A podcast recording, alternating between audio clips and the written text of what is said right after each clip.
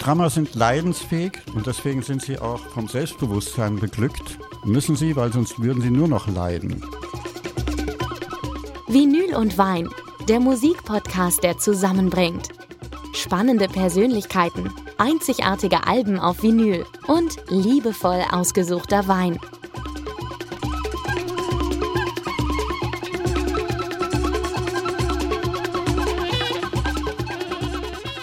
Herzlich willkommen bei einer neuen Episode von Vinyl und Wein. Mein Name ist Boris Rogosch und mir zur Seite steht unser Sommelier Jonas Hauke, moin Boris. Moin. Jonas. Heute wird's mal wieder ernst. Ja, ich sag mal, wir haben heute Prominenz da. Den wohl bekanntesten, berühmtesten deutschen Schlagzeuger Kurt Kress.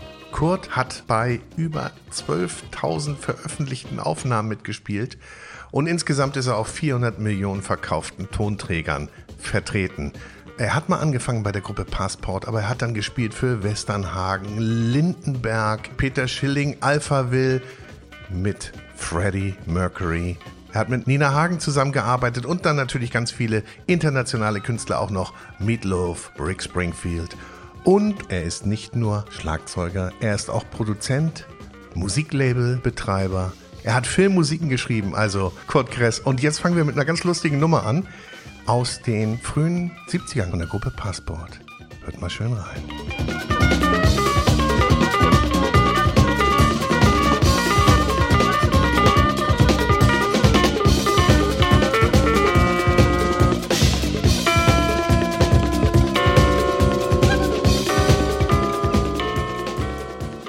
herrlich, fröhlich und beschwingt, finde ich. Lieber Kurt Kress, er ist bei uns. Die Schlagzeuglegende, die Schlagzeugikone. Ja, mach weiter so. Ja, das magst du. Ja, Ja. super, super. Einer von vielen. Aber in Deutschland schon der bekannteste, oder? Äh, Ja, glaub schon. Da kommst, Kann du nicht sein. drum, da kommst du nicht drum Kann rum, glaube ich. ja. Auf jeden Fall hört man dich auf so vielen Aufnahmen, unfassbar vielen Aufnahmen. Wir haben da mal recherchiert und es sind 12.000 heißt es. Also veröffentlichte Aufnahmen. Ja, auf Tonträgern. Auf. Tonträger, ja. Und die wurden auch verkauft. Ich verkaufe sogar noch auf Man sprach, man, Schallplatte. sprach, man sprach davon, ja. Und auch CD und Kassette wohl. Ja. Und die wurden über 400 Millionen Mal verkauft. Das hat man so errechnet. Ich nicht, aber man hat das so ungefähr. Aber ohne die Downloads. Da kann man doch vor Freude, vor Lächeln nicht in den Schlaf kommen.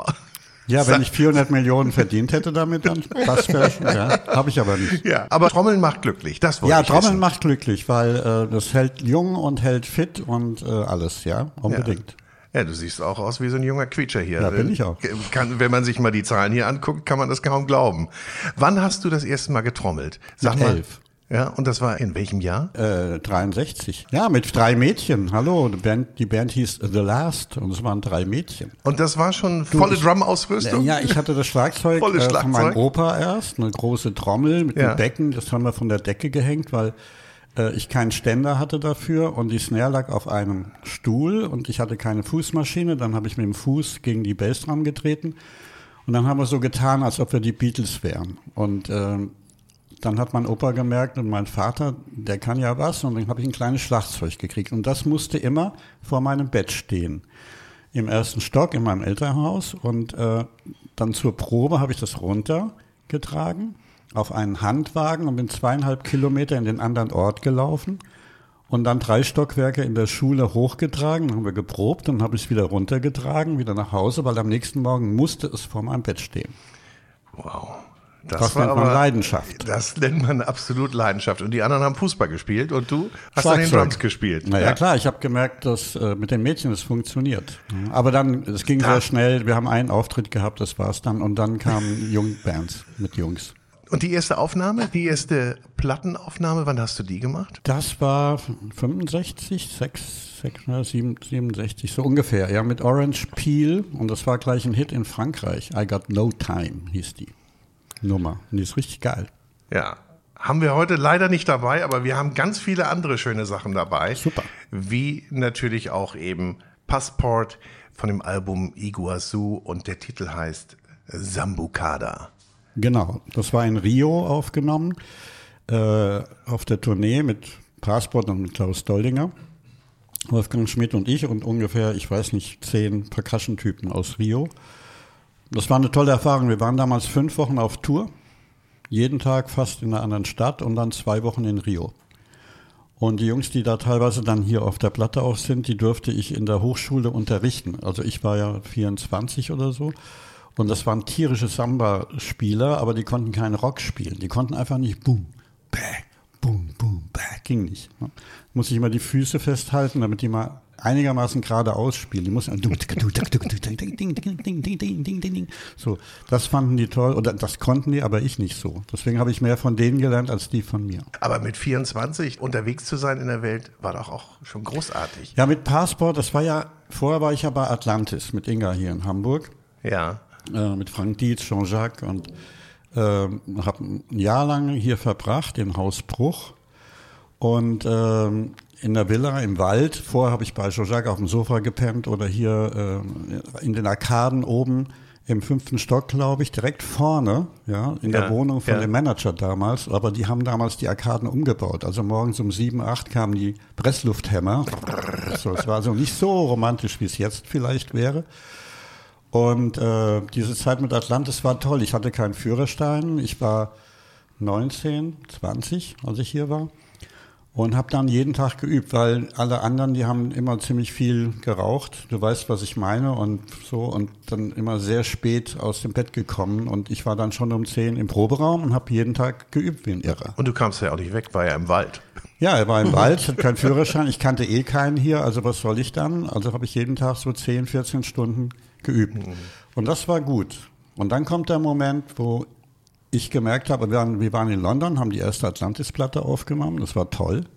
Super Erfahrung, Island Studios und so, Free, hatten abends und immer geprobt, wenn wir fertig waren. Also so, Ja, diese cool. Atmosphäre war einfach extrem Guter geil. Spirit da wahrscheinlich. Ja, das war cool. Ne? Und dann bist du da in London, denkst, hey, das ist die Welt, da gehöre ich hin. So, war immer mehr klar, dass ich dann doch Schlagzeuger bleibe, obwohl ich mit 17 im Musikexpress eine Story hatte mit Überschrift Kurti erinnert sich. Nein. ja, stimmt. äh, jedenfalls ähm, war dann doch die Zeit etwas langweilig, weil Atlantis nicht so ein Erfolg war, wie wir dachten. Und dann kam es dazu, dass äh, mich äh, Wolfgang Schmidt im Domizil in München gehört hat und dem Klaus gesagt hat, wir sollen den Typen holen. Der Kreis ist geil.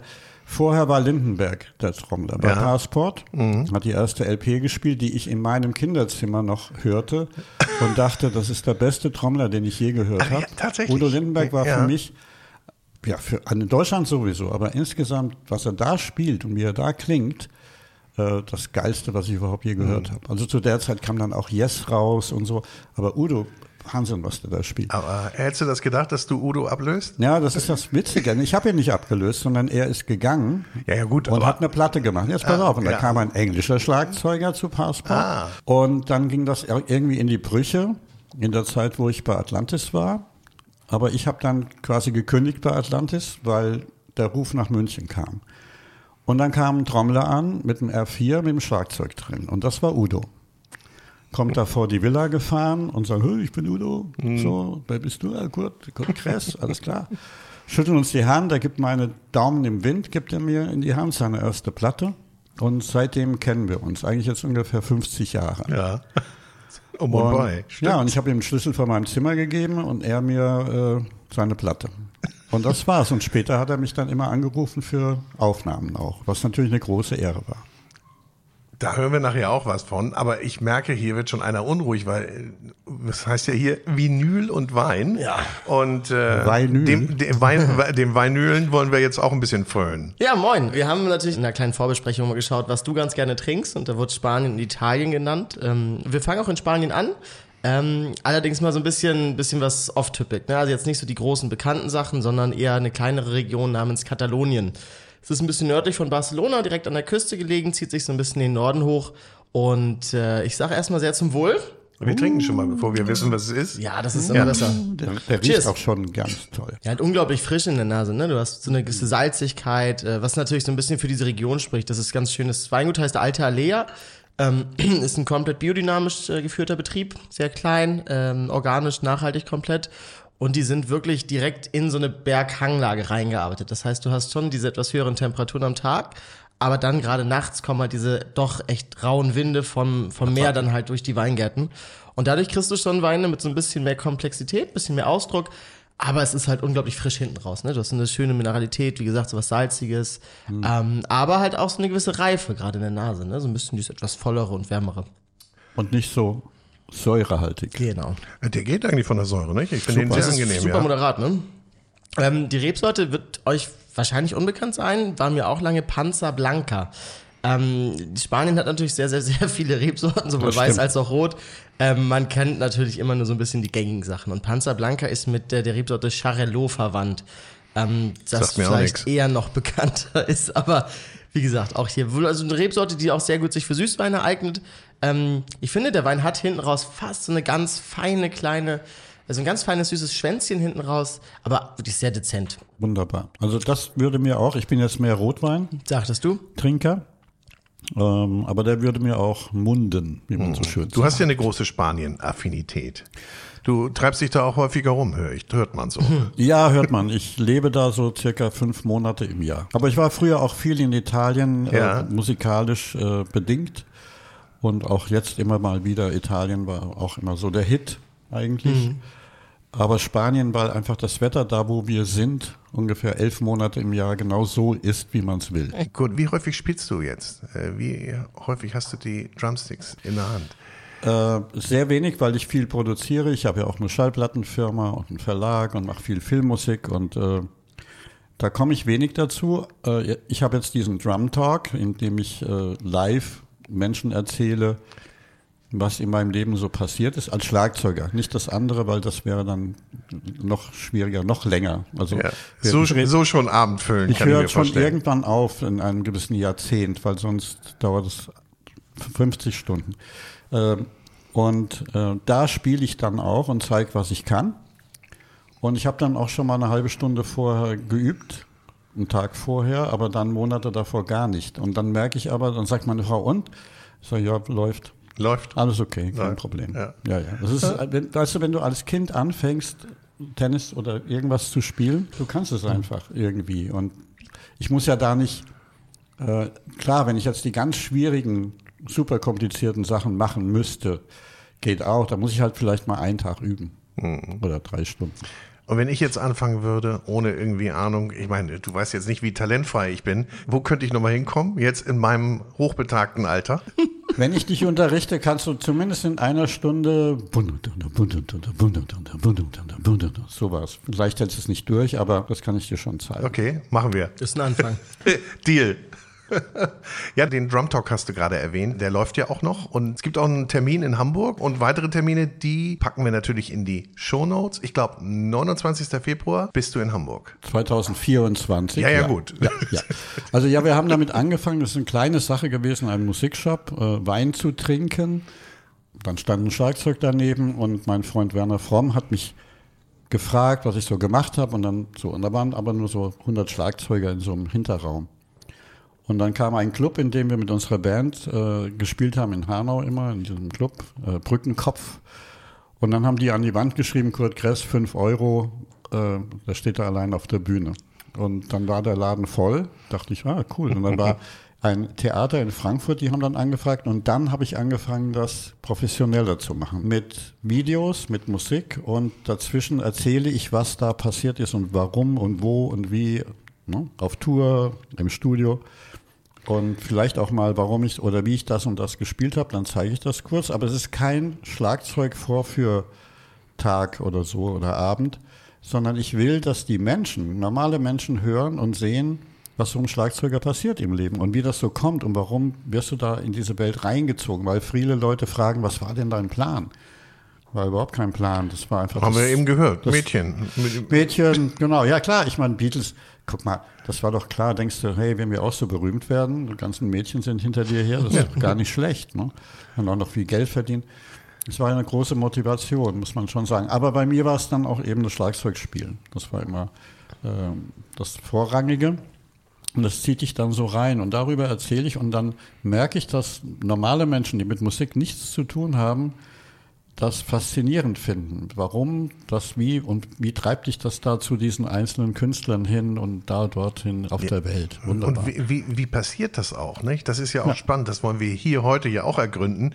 Wie kommt es, dass du denn damit gespielt hast und damit gespielt mhm. hast und dort mit auf Tour warst, dort mit im Studio warst und, und, und Titel dann mit Songs mitgeschrieben hast? Aber das passiert dann, wenn man sich den Namen macht und dann ist man gefragt und dann stehst du plötzlich auf ganz oben auf der Liste. Liste.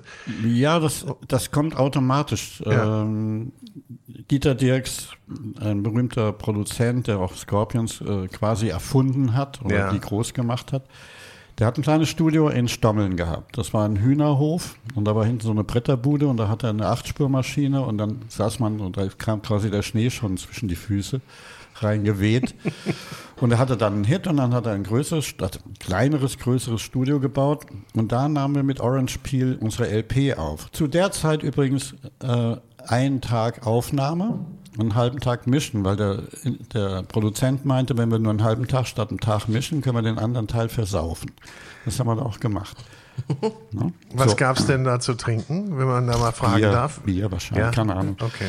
Jedenfalls, das erzähle ich auch immer, warum geht eine Band, wenn sie alles probt, dann drei Monate ins Studio? Das verstehe ich mhm. einfach nicht. Wir haben halt geprobt, gehen da rein, zu, spielen einfach zu fünft, live, die ganze Scheiße da rein und dann ist fertig. Und im nächsten Mal mischt du, wenn du das heute hörst, denkst du, super, das ist wirklich geil.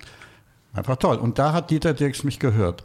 Und dann kam es, dass dann Pell Mell und all diese damals Deutschrock Krautrock-Bands, die Schlagzeuger waren Studio nicht gewöhnt. Und bei mir war es immer so, wenn ich ein Rotlicht sehe, dann fange ich an zu spielen. Wenn das Rotlicht nicht ist, spiele ich nicht. Ich will immer aufgenommen werden. Und die anderen haben immer Angst gekriegt, wenn das Rotlicht kam. Also war das andersrum? Andersrum.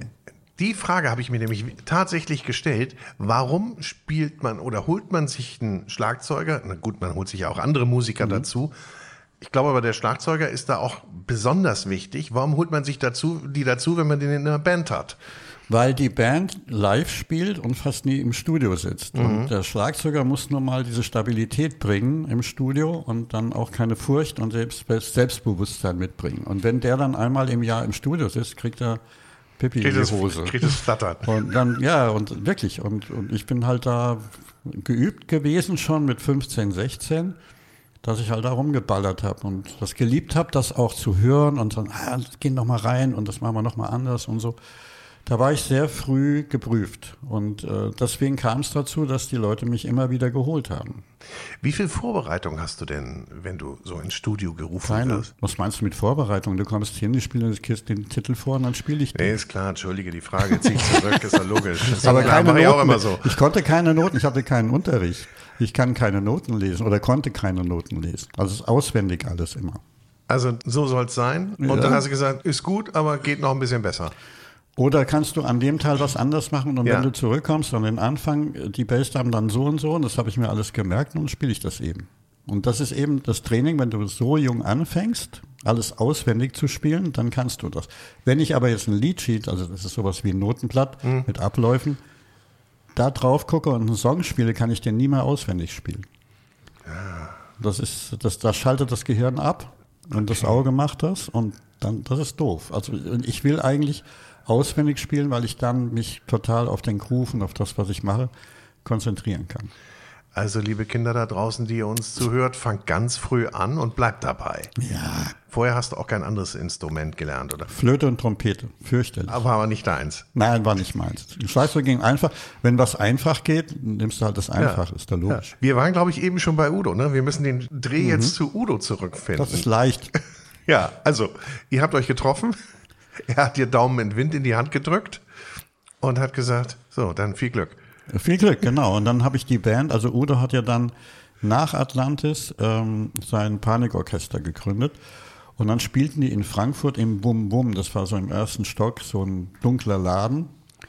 Und da spielte er mit seiner ganzen Elli Pirelli, mit zwei Schlagzeugen, Olaf Kübler, die ganze Band. Und ich kam da hin und es waren ungefähr 35 Amerikaner drin, aber sonst niemand außer oh. mir. Und, so. und die haben ja eh nichts verstanden. Aber das war so geil. Das war so irre. Und ich bin dann auch eingestiegen und dann wurde auch das Schlagzeug von der Bühne getreten und was weiß ich. Also da ging es richtig ab. Ja, so, ja, wild halt, es war wild. Da war der kleine, wie, wie hieß der, der kleine Zwerg noch dabei. Äh, also ging es Ellie dabei und Ja, ja, richtig da war so. schon das war richtig was los auf der Bühne, nicht? unglaublich skurrile Abteilung. Und ja, und ich habe das immer beobachtet. Und dann rief mich eben Udo an und immer mal wieder und dann habe ich im Studio gespielt. Der Bertram Engel war aber auch immer dabei, also der Schlagzeuger der Band live. Bertram war immer da, hat eben auch das eine oder andere gespielt und hat beobachtet, wie ich das gemacht habe und der war und ist natürlich ein wahnsinniger Schlagzeuger. Also heute ist er immer besser geworden, finde ich. Ja. Und äh, hat dann eben auch Teile der Platte gespielt, klar. Gute Freunde. Zwei gute Schlagzeuger dabei zu haben, ist immer besser. Ja, immer besser. Sogar drei. Udo war ja auch einer. Ach, Udo kann es ja, Ja, auch. ja. Hat der denn reingeredet und hat gesagt, Jungs, das könnt ihr. Das, nee. Nee. der hat euch machen lassen. Lässt machen und ja, also, nee. Udo ist easy. Weißt du, wie Udo ist? ist doch, der macht halt so lange, bis es gut ist. Und Wir hatten kürzlich Steffi Stefan dort sitzen, Steffi. wo du jetzt sitzt. da war ja. bei meinem Drumpod Talk in Frankfurt dabei. ja. Ja, hat Steffi gesagt, ich komme vorbei. Ist aus Münster extra gekommen Ja, cool. und hat mit mir dann äh, ein bisschen gechampt auf der Bühne. Wir haben auch viel Spaß mit ihm gehabt. Denke ich Äh, mir. Er hat natürlich auch ein paar alte Geschichten rausgeholt, ist ja klar. Nicht nur von heute gesprochen. Ja, ja, ja. Ich war sogar in London dabei, als Udo in England, ich glaube in Englisch äh, aufgetreten ist in Oha. London. Und ich war zufällig mit meiner Frau da, als wir festgestellt haben, dass sie schwanger ist. Das war genau da. Ja. Und da waren wir auch in, zufällig in London und habe auch die Show gesehen dann. Ja. War schon lustig. Man verliert sich nicht aus den Augen. Ne? Nee, nee, nee. Also vielleicht, ja, heute Nacht, äh, vielleicht treffen wir uns noch auf eine Zigarre. Ja, auf ein Zigarchen. Jetzt hören wir Udo. Und dich. Ne? Ja, genau, das spiele ich ja auch. Von dem Album Sister King Kong. Und wir hören Udo on the Rocks.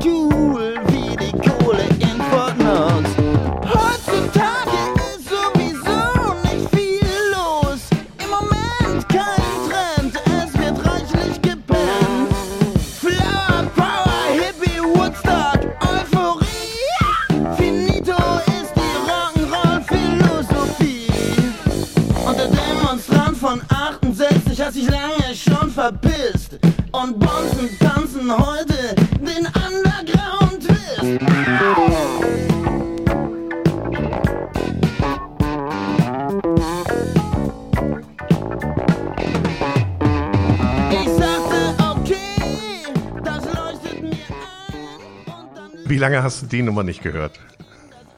Wie alt ist die Platte? Man geht hin, spielt, hört es Ja. dann einmal. Ja, wenn ich das alles immer noch auch noch hören muss, was ich Ja, gespielt habe, da, da Ich, ich, ich frage mich sowieso, wie du das alles gemacht hast. ja, Zeitlich. spielen, aber nicht hören. Ja. Wer hat dich denn gemanagt? Mich? Ja. Ich? Wie, also du musstest auch noch die ganzen Termine koordinieren. Ich meine, es gab keine Handys, wissen Nein. wir in der Zeit. Wie, wie hast du das gemacht? Ja, das war mein Problem. Ähm, ich hatte so einen Kalender und da habe ich am, am Tag immer so einen Kreis gemacht. Wenn es bezahlt war, habe ich den durchgestrichen. Das war meine Buchführung. Hatte immer einen guten Steuerberater, habe immer meine Steuern bezahlt, hatte nie ein Problem damit.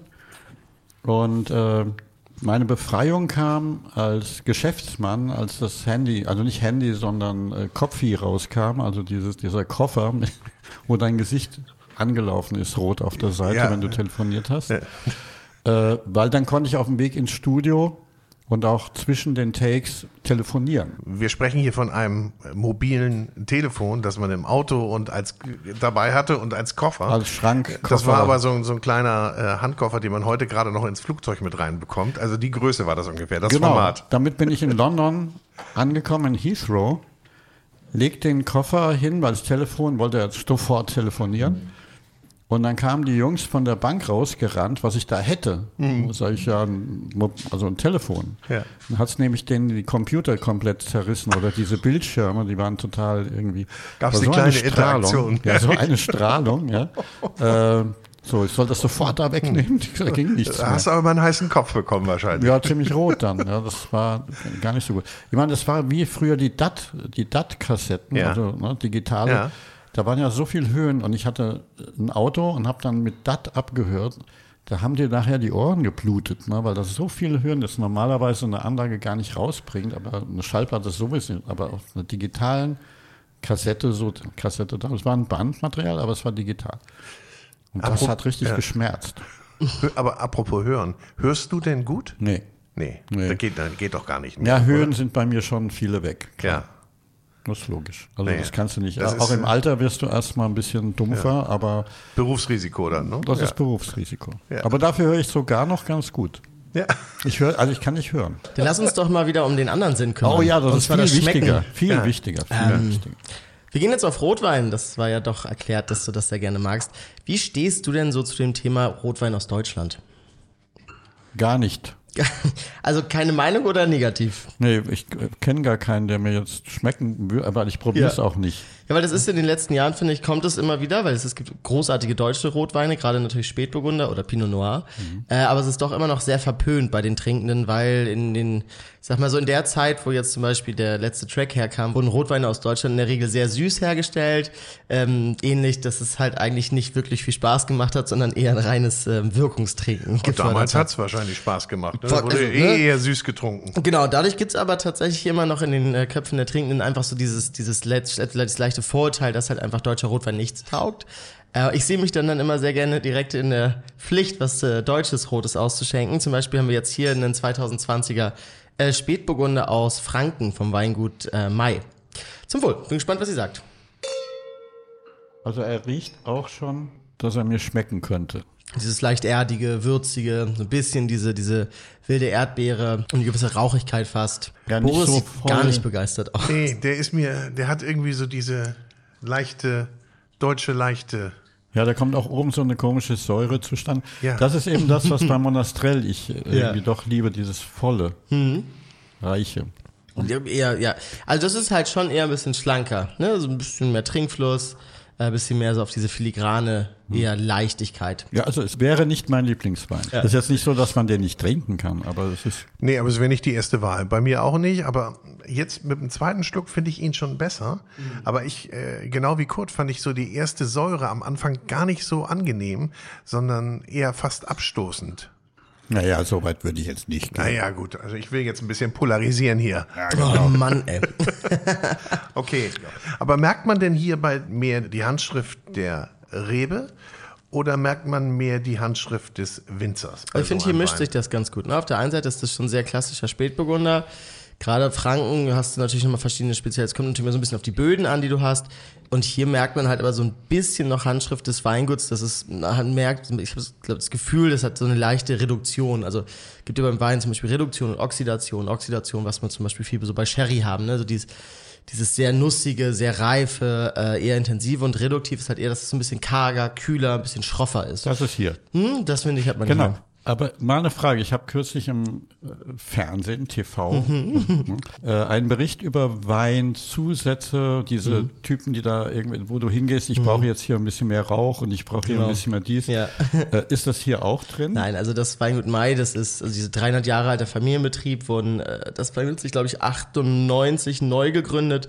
Äh, die sind biozertifiziert und arbeiten ansätzlich biodynamisch, organisch. Also das, was du meinst, ist ja so ein bisschen im europäischen Weingesetz gibt es sehr, sehr, sehr viel Schlupflöcher, mit denen man halt schummeln darf. Und da reden wir von Filtrationsmitteln, Klärungsmitteln, Schönungsmitteln, tierischen Beigaben, künstlichen Beigaben, äh, also Ih, teilweise auch pfui. brutale Sachen, also ähm, wirklich ganz, ganz, ganz viele Sachen. Und das, da wird hierauf verzichtet. Ne? Also auch der erste Wein, da wird auch drauf verzichtet. Bisschen Schwefel wird hier auf alle Fälle benutzt, aber ich finde Schwefel ist auch bis zu einem gewissen Grad völlig in Ordnung. Ähm, aber das ist natürlich ein bisschen das Thema, ne? Halt, Dass ganz viele Weine, die halt relativ fett und breit sind, da wird halt schon auch noch ganz gern getrickst, gerade so mit ein bisschen Nachsüßen, noch ein bisschen mehr Extraktion, noch ein bisschen äh, Mostabzug. Also dass du halt so eine schöne, etwas alkoholischere, etwas ja, voluminöseren Weine kriegst. Ne? Und das ist halt hier genau das Gegenteil. Ich persönlich finde das unglaublich spannend. Ich mag das, weil ich, das ist schon ein bisschen polarisierender. Ne? Also das ist jetzt halt eben nicht so ein Wein, den stellst du auf den Tisch, da sitzen sechs Leute mit sechs verschiedenen Geschmäckern. Dann wird es wahrscheinlich auf ein, zwei hinauslaufen, die sagen, gut, die Flasche verhaften wir sehr gerne und bei den anderen wird es dann vielleicht doch was anderes werden. Ne? Aber so ist es halt. Ne? Das ist halt ein deutscher Spätburgunder. Das wird halt niemals ein fetter, massiger Wein sein. Aber dieses Thema mit diesen Zusätzen, das schockiert natürlich schon. Ja, ja, Also mich- total. Das verunsichert ja auch. Wenn du jetzt einen Wein kaufst für 10, 12 Euro, denkst du, denn der kann ja nur so billig sein, wenn sie dann diese ganzen Kram da reinschütten. Naja, und vor allen Dingen, wenn er jedes Jahr gleich schmecken soll, nicht? Ja, ja, eben, Und das dann wundert ja dann auch. Ne, dann Ja, das, das, gibt's. Da. Ähm, es gab mal einen sehr guten Artikel vom Effilé Magazin. Das ist ein Hamburger Magazin und die sind da mal so ein bisschen, äh, bisschen an die Sache rangegangen und haben äh, bei gewissen Konzernen und Weingütern mal unauffällig angerufen und mal gefragt, warum die das machen, wie die das machen. Und das ist schon, also wenn man sich mal so das Agrarwesen in Deutschland und Europa anguckt, ist es ja überall dasselbe Thema, ne? Du, ähm, wie, also du kannst ja eigentlich, das ja, Wein war ja eigentlich was ja als mal Mischkultur. Also du hast Vieh, du hast Wein, du hast noch vielleicht Getreide, etc. und dann hast du vielleicht noch Obstbäume. Inzwischen hast du ja einfach als Monokultur Weinreben ausgesetzt, die dann natürlich unglaublich anfällig sind für äh, Pilzkrankheiten, für Bakterienkrankheiten, für alles Mögliche. Und dagegen kannst du natürlich entweder mit der Chemiekeule gegen angehen und dann gibt's so großartige Konzerne wie äh, Erbslö zum Beispiel, da kannst du auf der Website bestellen von A bis Z, äh, Reinzuchthäfen, Chemiekeule, äh, Kupferpulver, äh, ähm, Pestizid, Herbizid, Fungizid, etc. Oder du machst es halt so, wie die das zum Beispiel machen. Du versuchst, ähm, das Vieh wieder mit in den Kreislauf mit reinzubringen. Du begrünst die Weingärten, äh, du setzt Blumen oder, oder Nutzkräuter aus, Heilpflanzen, etc. und hast dadurch wieder so einen ganzheitlichen Kosmos. Und dann kannst du halt auf diese ganze Chemie verzichten, kostet aber ein bisschen mehr Kohle am Ende des Tages. da, und weniger Ertrag. da Und, wollte ich weniger, jetzt, und mehr Mühe. da, ja, da wollte ich jetzt, ja, und Arbeitskraft Ja. und Zeit. Deswegen, was würde denn eine Flasche mit dem Geschmack kosten, mit den ganzen Pestiziden? Und was kostet sie, wenn, wenn du sie nicht? Ja, das Also kann ja- muss ja- ungespritzt. Das muss ja 5 Euro zu 15 Euro. Ja, also das muss es ja sein. so bei 15 bis 20 Euro, würde ich jetzt mal sagen. Und das kannst du halt auch äh, für Fünfer, für einen Fünfer schon kriegen. Das ne? ist dann so, das Ja. Dreifache muss es ja kosten, wenn du das äh, clean machen willst. Ja, also das ist so ein bisschen, was ich jetzt sagte, so zum Beispiel Generation meine Eltern, meine Mama, die immer für 3,95 Mhm. bei Butni einen Bio-Dornfelder gekauft hat und schon gesagt, das ist ja Bio, das kann ja nur gut sein. So, was viele gar nicht wissen, selbst ein biologisch zertifizierter Wein darf noch über 50 verschiedene chemische Beigaben enthalten. Ja, also chemische Bio Halt nur ein bisschen weniger. So, und das ist dann halt aber dann nur 20 Milligramm statt 200 Milligramm. Also am Ende des Tages halt immer noch. Biowaffe. Ja, genau.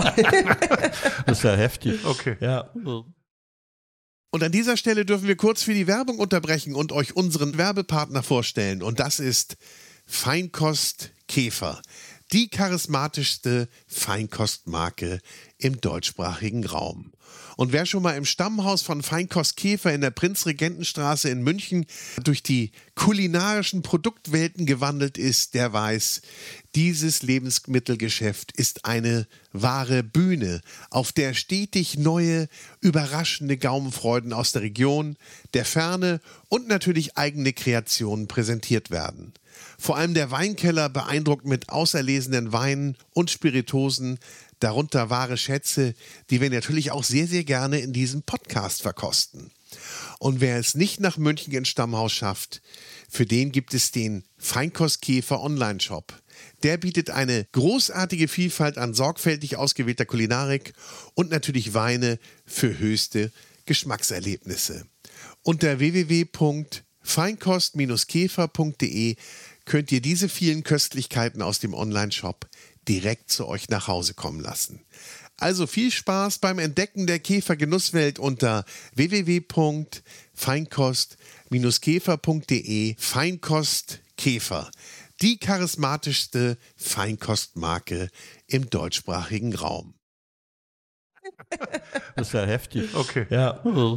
Jungs, lass uns mal über- wieder über handgemachte Musik sprechen. ja. Okay. Ohne Chemie. Ohne Drumcomputer. Hast du irgendwann mal gedacht, äh, Drumcomputer würde alles ersetzen, jeden ersetzen? Natürlich. Auch, ja. Ja, War ja das auch so. Ja, ich fand es gut, weil Ja. ja. weil in der Disco-Zeit habe ich ja da gesessen, 20 Minuten auf dem Klick, bum, stapp, bum, spapp, bum, spapp. Vollkommen stupider Scheiß. Und das macht KI heute für uns. Das ist doch wunderbar. Ja.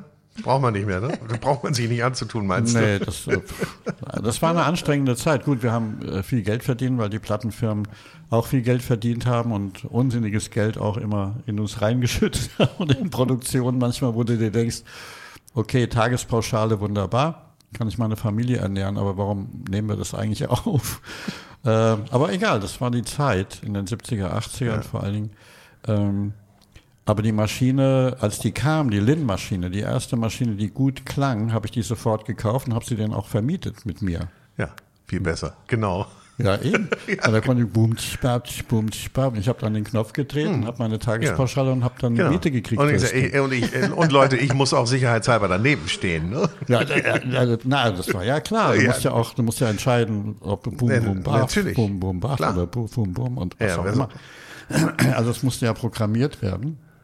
Aber ich habe dann auch mit elektronischen Drums gearbeitet, zum Beispiel bei einer Band, die wir nachher hören. Aber bei Alphaville zum Beispiel Ja, hörst dann- du mich nur auf Simmons. Und Simmons war das erste elektronische Schlagzeug, was du auch benutzen konntest, weil es einigermaßen fett klang oder fett überhaupt. Problem war nur, das waren Glasplatten. Und wenn du da draufgehauen hast, hast du, wenn du einen Kopfhörer auf hast, nicht zurückgehalten, weil du haust dann doch wie auf ein Fell. Ja, Und dann verstehe, brichst du ja. dir fast die Hände. Es ist so, als ob du auf Steine klopfst. Okay. Das war ein bisschen ein Problem. Und das ist bei Alphaville äh, zu hören. Bei äh, Forever Young hörst du dieses Simmons-Schlagzeug. War das eine schöne Überleitung von dir? Alphaville. Hören wir jetzt. Übrigens, Marian Gold war auch schon hier bei uns. Ja. In Sachen Wein dürftet ihr euch gut verstehen. Ah, ich habe ihn schon ewig nicht mehr gesehen. Ja, wir haben es gerade live gesehen in Hamburg. Das war sehr cool. Ja? In der Leishalle war er. In einem weißen Hawaii-Hemd mit kleinen Zitronen drauf stand er auf der. Bühne. Das war Nein. großartig. Hattest du denn immer ein bestimmtes Bühnenoutfit? Ah, ja, schreckliche. Ähm, also je, je nachdem, je nach äh, Jahrzehnt, ne, was man so hatte. Also manchmal so mit Strass besteck- bestickte äh, Hemdchen und so oder dann halt T-Shirts nur, Ringelhemdchen. Das weiß ich. Also, also jede Mode mitgemacht. ja, aber schwarz ist eigentlich immer am besten, da kann man nichts falsch machen. Ne? Forever Young, hören Ja, wir. ja, please.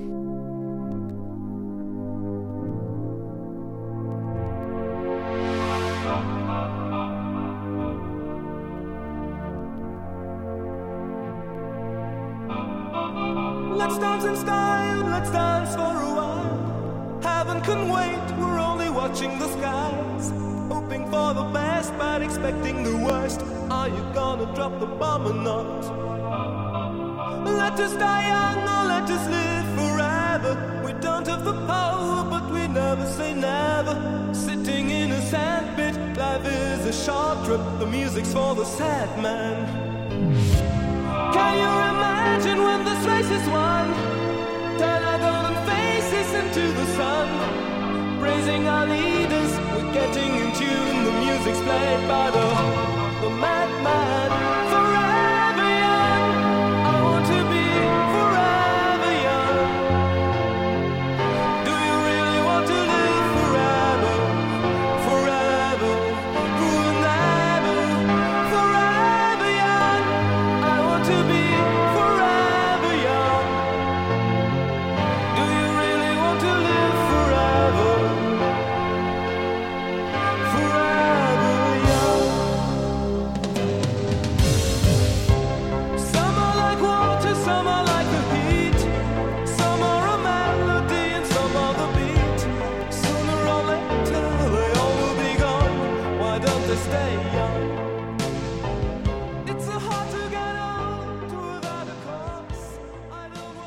Wusstest du damals, als du Forever Young gehört hast, dass das ein Hit wird? Oder Hit werden kann? Ja, schon. Also, weil er klang besonders und die Melodie ist toll und das Thema ist natürlich auch schon mal, äh, schon mal behandelt worden von einem großen Künstler. Äh, das ist auch, es war eine gute Mischung, würde ich mal sagen. Von schöner Melodie, guten Sänger und äh, Text. Ja, ich spiele nur darauf an, weil du vorher sagtest, äh, wir haben so einige Nummern oder Produktionen eingespielt, wo du gesagt hast, wussten wir gar nicht, was wir hier sollten eigentlich. Einige, Ja. ich würde mal sagen mindestens 90 Prozent. Und da ahntest du, dass das nichts wird. Na gut, äh, damals wurden ja ganze Platten, also zwölf Titel, 14 Titel aufgenommen. Und das war dann klar, dass auf dieser Platte immer nach dem Hit gesucht wurde. Und ich glaube, eine Plattenfirma hat auch immer erst entschieden, wenn die Band ins Studio darf, wenn bei einem Song sogenannte, die sogenannte Sonne aufgeht im Chorus, hieß es damals immer. Die Sonne? Die Sonne muss aufgehen. Ja, der Chorus, der muss dann blühen und, ne, so, und gedeihen. Äh, und dann wurde gesagt, okay, die haben zwei vielleicht Nummern auf den 14 Titeln, der Rest ist scheißegal. Nimm auf, ja. Platte A, B-Seite, A, B-Seite und Hit muss her und dann geht's schon. Wann hast du angefangen zu produzieren? Wann bist du als Produzent in Erscheinung getreten? Nachdem es mir auf die Nerven ging, was die Produzenten immer von mir wollten, Ja. immer den gleichen Mist, gleichen Filz, so Sicherheitsfilz, un, uninspirierten Blödsinn und die Grooves und die Sounds und vor allen Dingen die Mischungen mir nicht gefallen haben. Und dann habe ich gesagt, das muss ich das selbst machen. Und dann fing ich an zu produzieren, habe Studios gebaut, Verlag hatte ich eh schon. Und dann hat sich alles dahin entwickelt. Das war so, ich will mal in den 80ern dann, also meine eigenen Platten habe ich dann schon Ja. selbst produziert und habe auch Soloplatten gemacht, die teilweise nur mit Schlagzeug bestückt waren. Übrigens bei Wea damals auch schon. Ähm, Du bist da sehr treu, ich nicht? bin sehr treu. Ich Ja. war 30 Jahre lang quasi Warner-Künstler. Ja. Und deshalb auch so viele Warner-Produktionen, auf denen du dann mitgewirkt hast, wahrscheinlich. Ja, Sigi Loch hat damals einen ganz schlauen Move gemacht, als ich 19 war. Äh, hat er gesagt, du kriegst äh, 1000 Mark im Monat. Verrechenbar natürlich. Ja, logisch. Ja, mit allem. Auch mit Studio-Gigs oder so oder Lizenzen. Ah. Weil der muss irgendwie gespürt haben, der Typ, da wird irgendwas mal draus. Und ich bin ihm ewig dankbar dafür, wenn du so jung bist und irgendwie gerade was Klar. zu futtern hast, dass dann jemand sagt, hier hast du eine gewisse Sicherheit. Ist natürlich toll. Klar, das habe ich ein Jahr genutzt und dann nicht mehr. Ja, natürlich, okay. aber das ja Aber war ja wahrscheinlich wichtig, um dann zu sagen, ich bleib dabei und mache jetzt nur das und kann mich da voll drauf konzentrieren. Auch. Es hat sich halt gerade da auch extrem äh, entwickelt. So. Aber Sieger hat es hat ja immer schon so Riecher gehabt, auch mit Ideal und mit anderen Künstlern wie Marius und ne, Sigi Loch war schon ein Künstlerfinder und auch treu den Künstlern gegenüber, wenn es nicht geklappt hat. Man hat dann schon einen langen Atem gehabt. Ja, ja, das, das ist ja auch mit Act, mit seiner Firma auch so. Da ist er sich schon sehr treu. Man muss immer mal ein bisschen durchhalten, ne? Ja, das tut manchmal weh, aber das ist halt klar. Du musst, wenn du dran glaubst, dann schon. Ja, dann musst du einfach mal durch. Du hast an dich geglaubt und äh, hast auch an die Künstler geglaubt, die du dann produziert hast. Wenn ich hier auf die Liste schaue, sehe ich Uwe Ochsenknecht, Nena, Nina Hagen und Na und, gut, die und. habe ich ja nicht erfunden. Nein, Da aber die hast mal, du produziert. Ja, da war ein Titel und so, aber da habe ich mit dem Erfolg dieser Person nur mit Uwe was zu tun. Ja. Da kam Uwe zu mir und hatte nichts. Da hatte, ja, ich will was machen, kannst du mal produzieren? Und hatte eine Kassette dabei mit Playbacks. Und sag ich, was soll ich jetzt damit machen? Also das sind einfach Play. Ich höre nicht, wie du singst. Und dann hat er mal irgendwann gesungen und haben wir ein bisschen geredet und dann war mir klar, der wollte in diese 80er Jahre Rock, es waren ja die 80er. Und dann bin ich nach Los Angeles und habe mit Freunden Nummern geschrieben oder habe mir Songs von denen schreiben lassen oder Songs, die sie hatten, mitgenommen und habe dann diese erste Platte produziert, was ein Riesenerfolg war.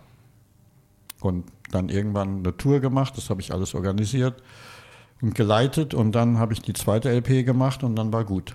Ich habe alles gegeben für Uwe, Ja. habe mich sehr angestrengt, aber Uwe ist ein Schauspieler und Schauspieler, Schauspieler, die äh, sind jetzt nicht für Musik jeden Tag bereit, alles zu geben, sondern für ihre Schauspielerei. Es gibt was immer ja noch ein okay. Hauptbusiness, ne? Und guck dir Marius an und guck dir, äh, guck dir Grönemeyer an. Du musst dich entscheiden, dann irgendwann. Ich gehe diesen Weg und ich schreibe meine Texte, ich schreibe meine Musik. Das kann Uwe nicht in dem Maße wie die beiden anderen Herren. Und äh, Grönemeyer hat einfach keinen Film mehr gemacht. Er hat einfach Musik gemacht. Das war eh Musiker. vorbei, War ja so, ja. Der war ja nur zufällig ein Schauspieler. Ja. Ey, Der hatte sechs Alben gemacht bei einer Firma, die hieß Intercord.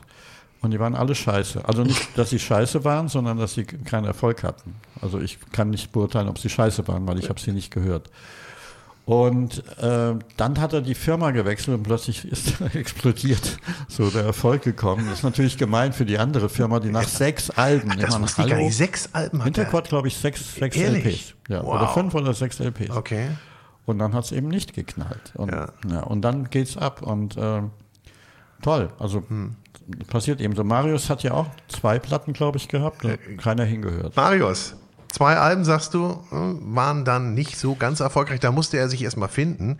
Und wir werden auch gleich hören, dass er da auch noch ein bisschen anders klang. Jetzt hören wir gleich, warum er sich finden musste, meinst du?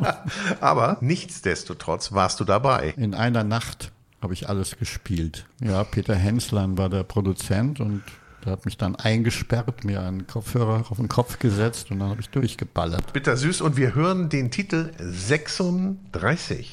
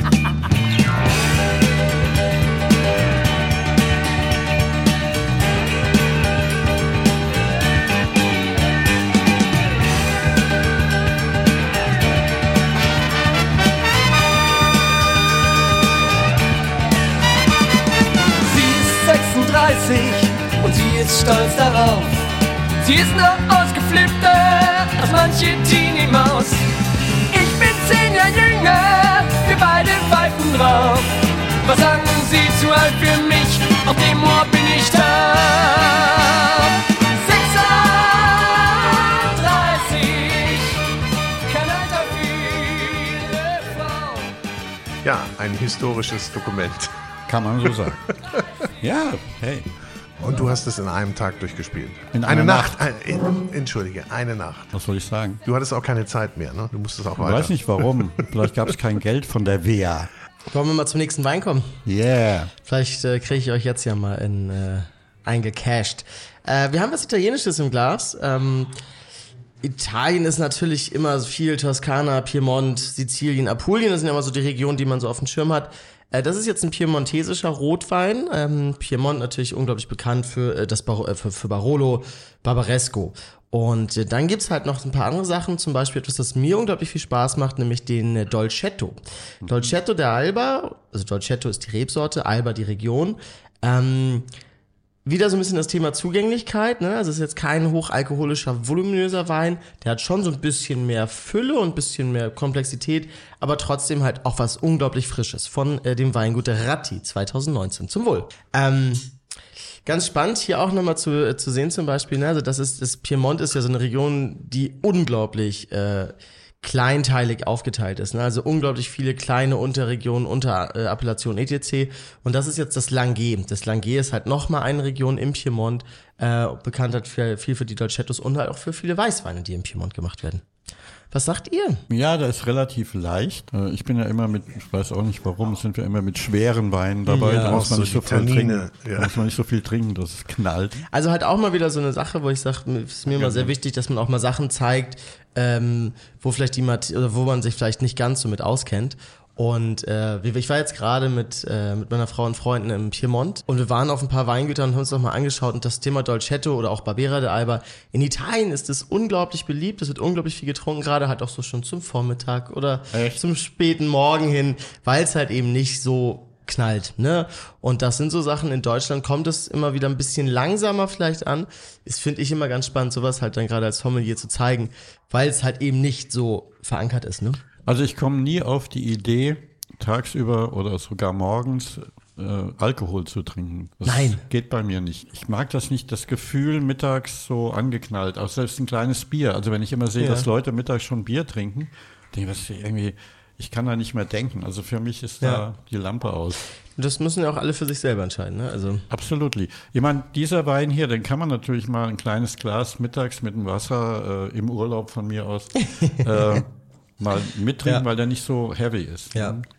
Aber Lass mal über Musik reden, das ist ja. Was hast du denn für einen Tagesablauf eigentlich? also, mit Passport war es natürlich immer so, wenn wir auf Tour waren, ähm, haben wir nach dreieinhalb Stunden Konzert nachts noch, weil es gab nur das Testbild. Wenn du ins Hotel kamst, war nichts mehr. Also haben wir immer alles aufgenommen, damals auf Kassette und haben nachts das auch nochmal angehört und uns gestritten darüber, was man besser machen kann. Und wir reden vom Jazzrock, wo du sowieso jeden Tag was anderes spielst. Ne? Ja, eben. Also das ist ja nicht irgendwie so eine geplante Nummer. Ähm, das ging so weit, dass eines Abends Christian Schulze auch mal einen Aschenbecher durch den Raum geworfen hat und der war aber voll. Oh. Und das Bett war dann Unangenehm. eingeascht. Und so. Also wir haben wirklich gekämpft miteinander, um gute Musik zu machen. Das war so. Dann bist du morgens äh, ins Auto und hast geschlafen, weil du warst ja vollkommen fertig. Und Klaus ist gefahren meistens. Und ähm, ich habe dann immer mit den Stöcken geübt. Ne? Also es war schon, ein, ein, ein, die, wir vier waren irre irgendwie. Äh, und dann nachmittags Hotel einziehen und dann bist du vier, halb fünf in die Halle und dann wird geprobt, beziehungsweise Soundcheck gemacht und abends spielst du. Das war der Tagesablauf.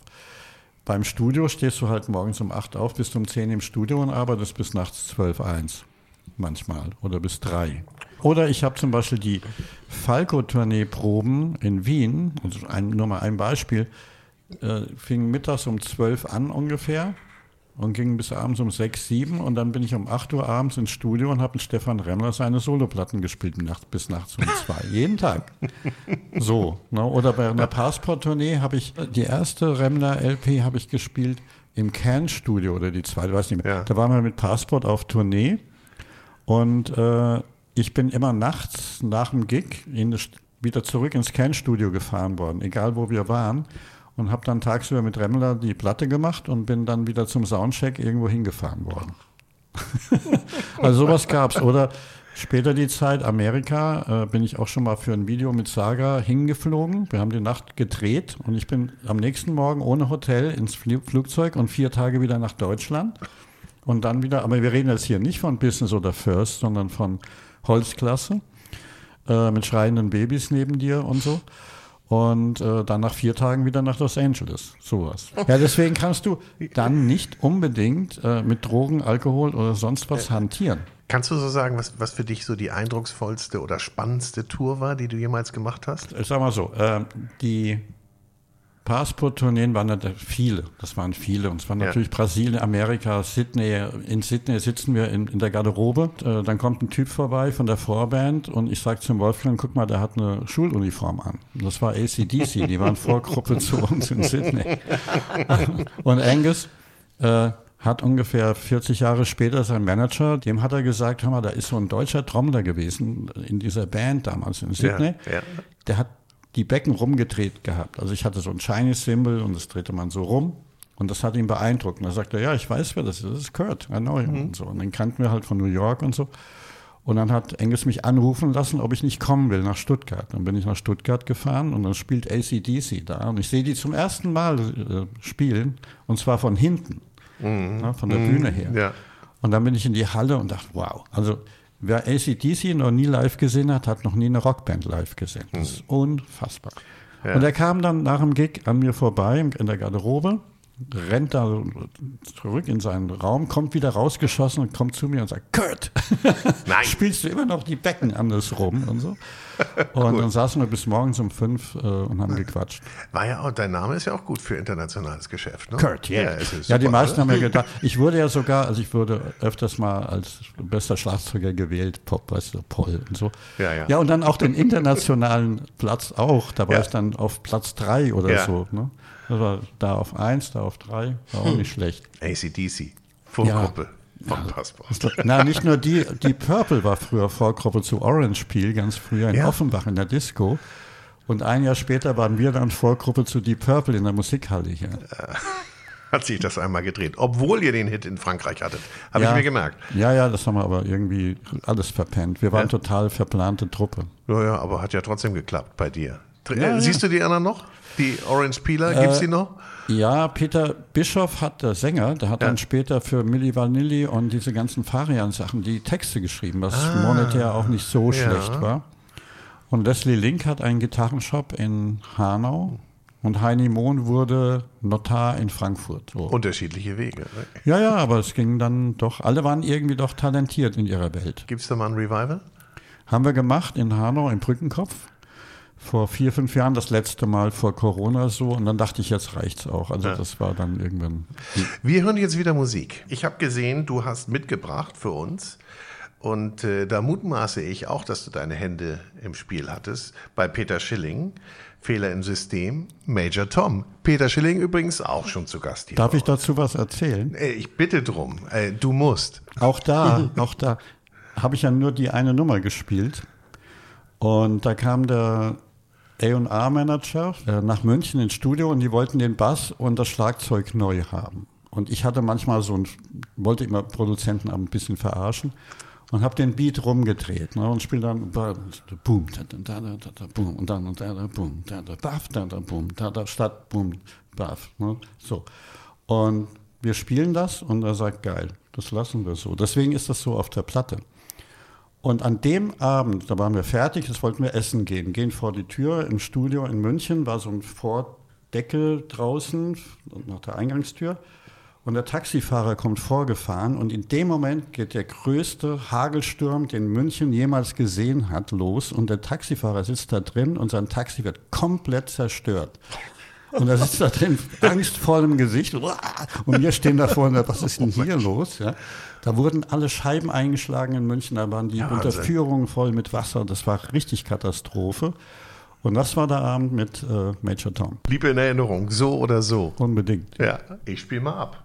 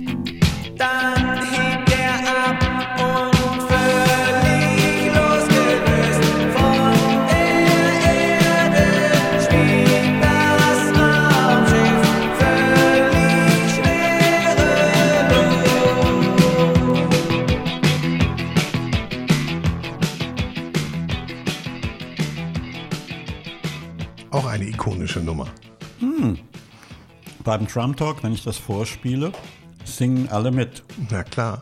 Ich dirigiere und alle singen das Lied. Das ist wunderbar. Macht dich das stolz? Ja, weil du spielst ja bei diesen 12.000 Titeln äh, wahrscheinlich 11.890 hörst du nie mehr im Radio. Ja.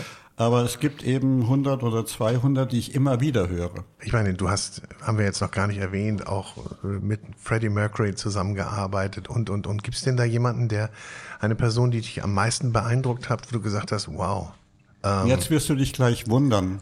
Nee, nö. Also wir reden jetzt von Tina Turner, wir reden von Ja, Rick ja. Springfield, wir reden von Meatloaf, wir reden von Falco und, und, und. Äh, ich muss ganz ehrlich sagen, wenn ich spontan antworte, ist es Udo Lindenberg. Und zwar einmal, weil es wahnsinnig Spaß macht mit ihm auf der Bühne. Das habe ich mal mit Atlantic Affairs gemacht und dann mal mit dem Panikorchester. Und Ja. so, und das macht einfach, Musik muss Spaß machen. Das ist auch für die Leute unten, die spüren das, ob wir auf der Bühne Spaß haben. Und das hast du mit Udo, das ist einfach toll. Und bei Udo, wenn ich ihn beobachte über die 50 Jahre, wenn du bedenkst, wir wissen alle, dass der ungefähr zwölf Jahre lang gedarbt hat und keinen Erfolg hatte. Und da wieder rauszukommen und dann den größten Erfolg seines Lebens zu bekommen, also es hat niemand mehr verdient als er. Das finde ich einfach toll. Wenn ihr zusammen auf der Bühne seid, ist das Arbeit oder ist das Party? Keine Arbeit. Das machst du vorher. Arbeit musst du vorher machen. Ja. Weil meine Maxime, ich hatte immer die amerikanischen Künstler, Schauspieler, Musiker bewundert, die, oder als ich ganz jung war, war ich mal mit 13, habe ich auf einer Live-Show in der Jahrhunderthalle Frankfurt gespielt. Und da war Katharina Valente da und Bob Hope und all diese Leute. Ja, ja. Und dann habe ich gesehen, mit welcher Leichtigkeit die das können abfeuern. Und das war immer so das Ding, wo ich sage, das darf niemand denken, dass ich da mich jetzt anstrenge. Es sei denn, ich soll, ich will, dass sie denken, dass ich mich anstrenge. Das kann ich auch. Aber du musst vorher üben, damit das leicht wirkt. Das ist doch klar. Und wir haben geprobt mit Udo und dann weiß jeder, was zu tun ist. Und dann gehst du auf die Bühne und spielst das eben so gut du kannst und machst möglichst keine Fehler. Deswegen übt, übt man ja. Bist du da angespannt, extrem angespannt Nee. bei solchen? Nee. Naja, vor, es ist immer so, wenn du da nicht mehr das spürst im Bauch, äh, dann ist nämlich eins passiert, dann bist du gestorben. Vor der Bühne musst du äh, was fühlen. Ich meine, wenn du dann draußen bist, das meinte ich. Also ist Die ersten Moment, vielleicht Die die ersten Momente. 20, 30 Ja. Sekunden, bis du den Raum fühlst. Das hatte ich gestern Abend auch.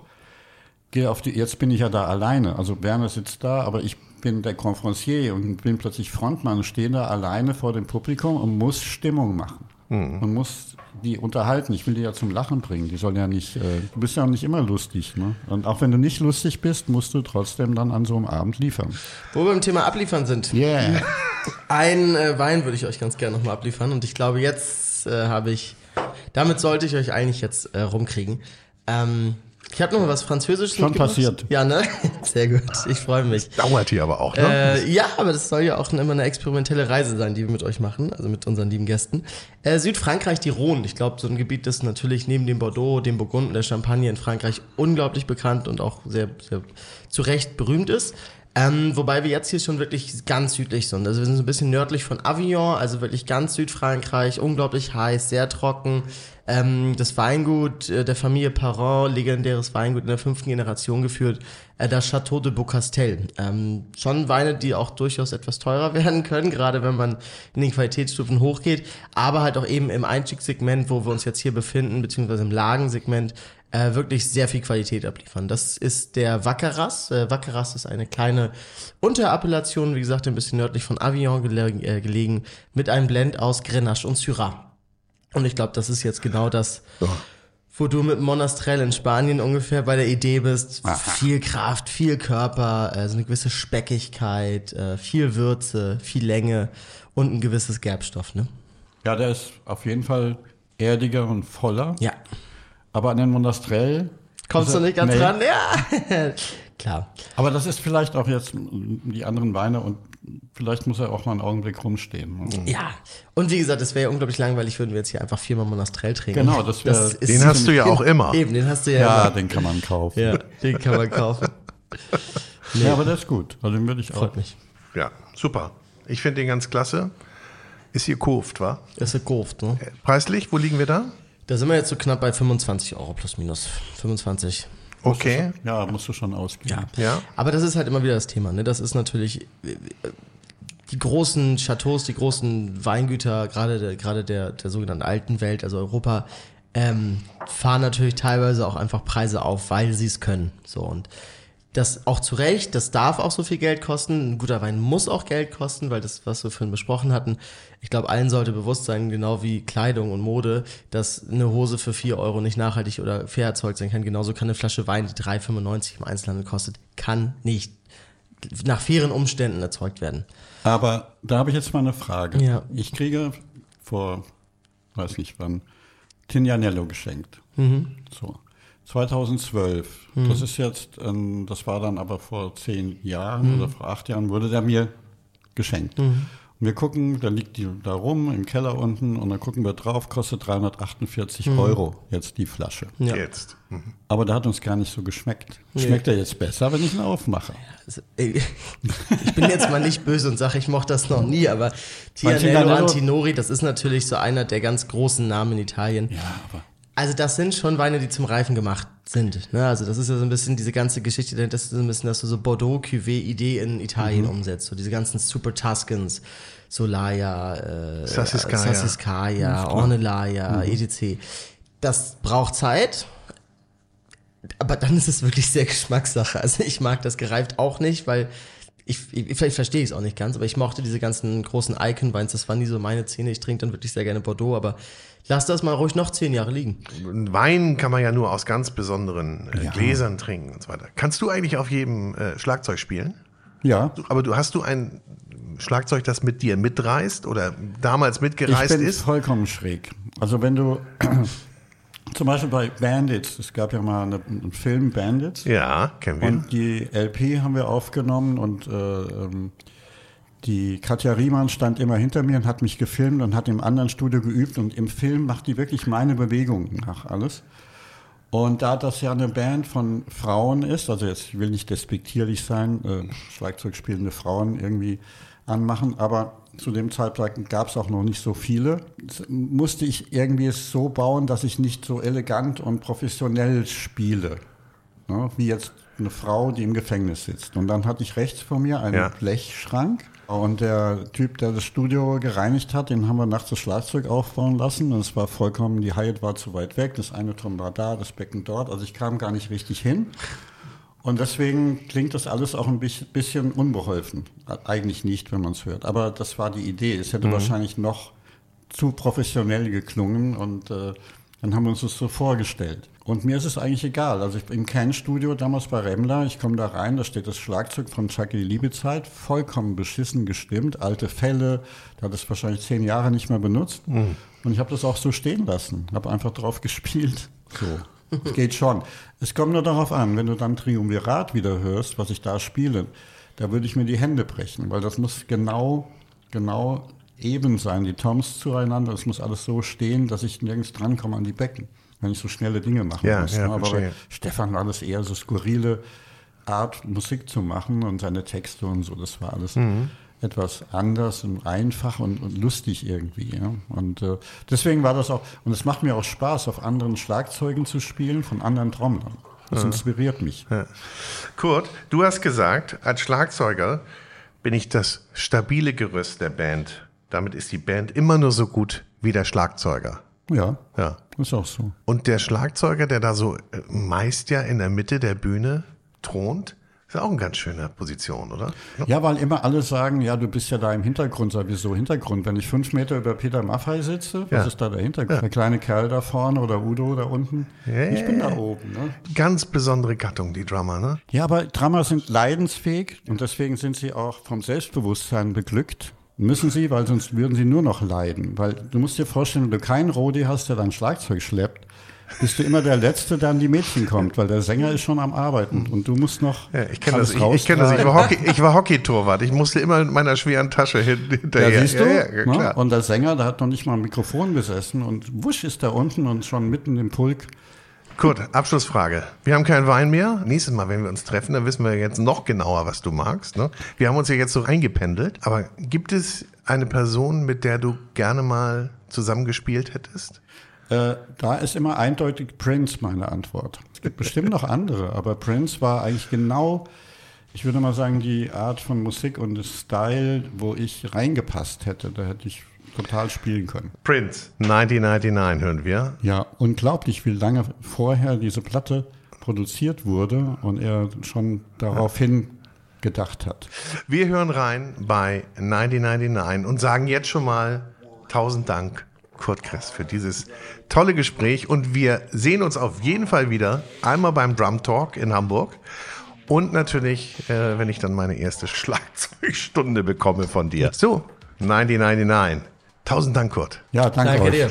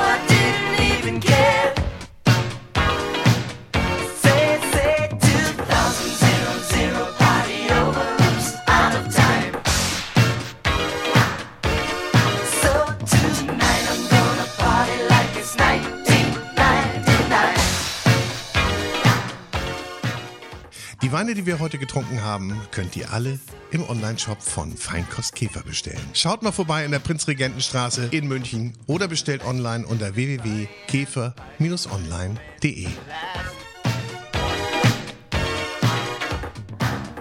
So, und das war's dann auch schon wieder mit dieser Episode von Vinyl und Wein.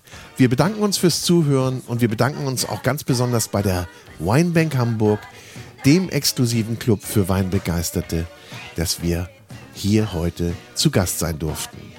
Wir freuen uns, wenn ihr auch das nächste Mal wieder einschaltet bei Vinyl und Wein und in der Zwischenzeit liked uns, bewertet uns, kommentiert uns auf Apple, Spotify oder wo auch immer ihr uns hört und wir freuen uns natürlich auch über eure Anregungen und Ideen.